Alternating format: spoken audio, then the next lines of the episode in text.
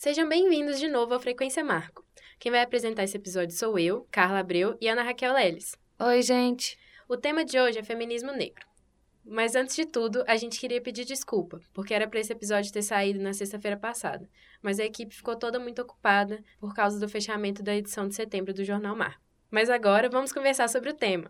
Você já ouviu falar sobre feminismo negro? Será que o feminismo tem cor? A gente veio aqui para poder discutir um pouco das diferenças entre o feminismo negro e o feminismo branco e as várias nuances de uma luta que vai contra o machismo e o racismo estrutural da nossa sociedade.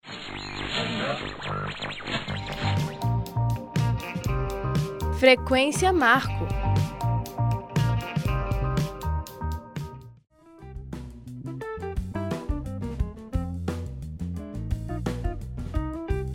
sociedade sempre tratou mulheres negras e as mulheres brancas de formas diferentes. E isso acontece em todos os setores, desde as relações afetivas até as profissionais.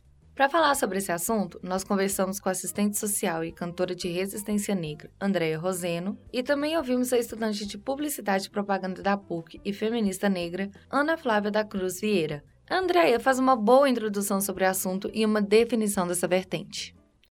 Eu não posso lutar por poder sair por aí mostrando os meus peitos quando os meus peitos são hipersexualizados, quando já esperam que eu mostre meu peito. É, eu não posso lutar por não ter um relacionamento ou ter um relacionamento aberto ou transar com muitas pessoas quando já esperam de mim esse tipo de posicionamento, já esperam de mim que eu seja um ser sexual, um ser que não tem estabilidade na família, que não tem estabilidade financeira, que não tem estabilidade intelectual. Então a luta se difere nesses aspectos, né? Nos aspectos estruturais da, da sociedade que vão permear a vida de qualquer indivíduo negro. Quando o feminismo teve sua ascensão no Brasil, lá para os anos 30, as mulheres negras ainda não eram nem sequer consideradas pessoas. Isso por causa dos 300 anos de escravidão. Portanto, existia uma urgência de mostrar as necessidades delas. O feminismo fez muitos avanços, como o voto e a representação política para mulheres em 1934. Mas, infelizmente, o segmento das mulheres negras não era beneficiado. Apesar de a população negra representar 41,3% dos brasileiros, os negros ainda são uma minoria social, eles ainda são menosprezados socialmente.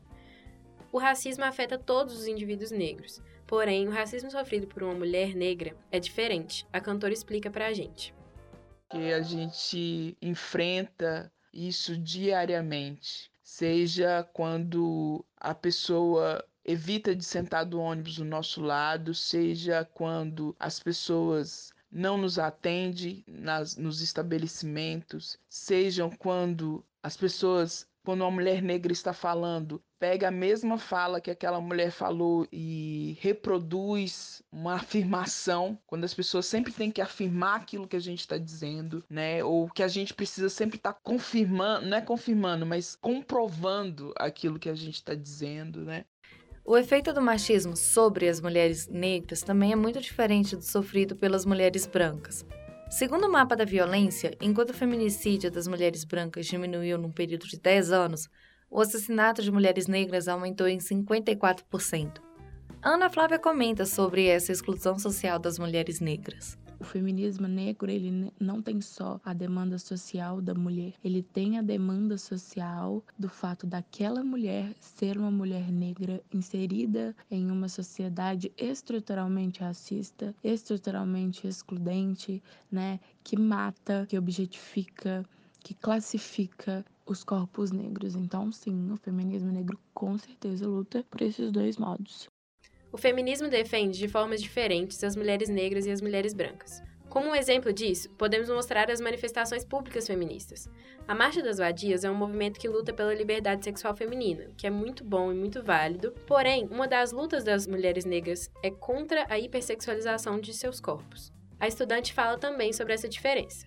Eu não posso lutar por poder sair por aí mostrando os meus peitos quando os meus peitos são hipersexualizados, quando já esperam que eu mostre meu peito. É, eu não posso lutar por não ter um relacionamento ou ter um relacionamento aberto ou transar com muitas pessoas quando já esperam de mim esse tipo de posicionamento, já esperam de mim que eu seja um ser sexual, um ser que não tem estabilidade na família, que não tem estabilidade financeira, que não tem estabilidade intelectual. Então a luta se difere nesses aspectos, né? Nos aspectos estruturais da, da sociedade que vão permear a vida de qualquer indivíduo negro.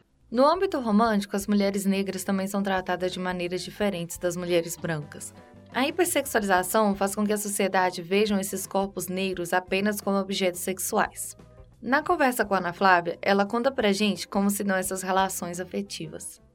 A partir do momento que você hipersexualiza um corpo, você tira dele toda a noção de sentimento, de dor, de prazer, de alegria, de tristeza, você tira toda essa noção daquele corpo. E, portanto, automaticamente as pessoas ao redor vão se construindo pensando dessa forma, pensando que aquele corpo não precisa ser um corpo amado, pensando que aquele corpo não precisa ser um corpo que precisa necessariamente ser tratado bem, um corpo que precisa ser assumido e vira um looping, acaba virando um looping, se tornando um, um loop. Então, com certeza, o, o objeto sexual ele não é tratado como merecedor de sentimento. O estereótipo de uma mulher negra quase sempre é de uma mulher forte, já que ela é considerada uma pessoa que passou por várias dificuldades durante a vida.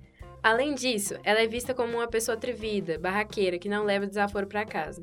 Isso não acontece só quando as mulheres negras brigam, mas também quando elas impõem suas opiniões. Existem outros dois principais mitos sobre as mulheres negras. Tem o mito da tia Anastácia, que vem de uma imagem de uma mulher negra submissa, como por exemplo a cozinheira que cuida da casa ou a ama de leite.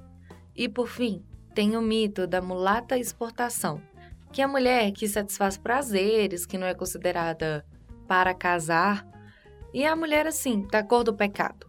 A estudante Ana Flávia também comenta sobre o tratamento diferenciado às mulheres negras. A mulher negra, ela não é uma mulher que ela é considerada mulher. A mulher negra, ela é objetificada e hipersexualizada. Portanto, não se espera que a gente pense, não se espera que a gente fale, não se espera que a gente estude, não se espera que a gente saiba dialogar, não se espera, não se espera nada além do estereótipo da mulher que engravida aos 15 anos de idade porque transou com qualquer um é largada, tem mais filhos ao longo do tempo, é mãe solteira e os filhos vão continuar nesse looping infinito de situações, né? As mulheres negras são marginalizadas em vários âmbitos e em todo o mundo. No Brasil, a situação não é diferente e isso afeta não só essas pessoas, mas também a sociedade como um todo. A curiosidade matou o Marco.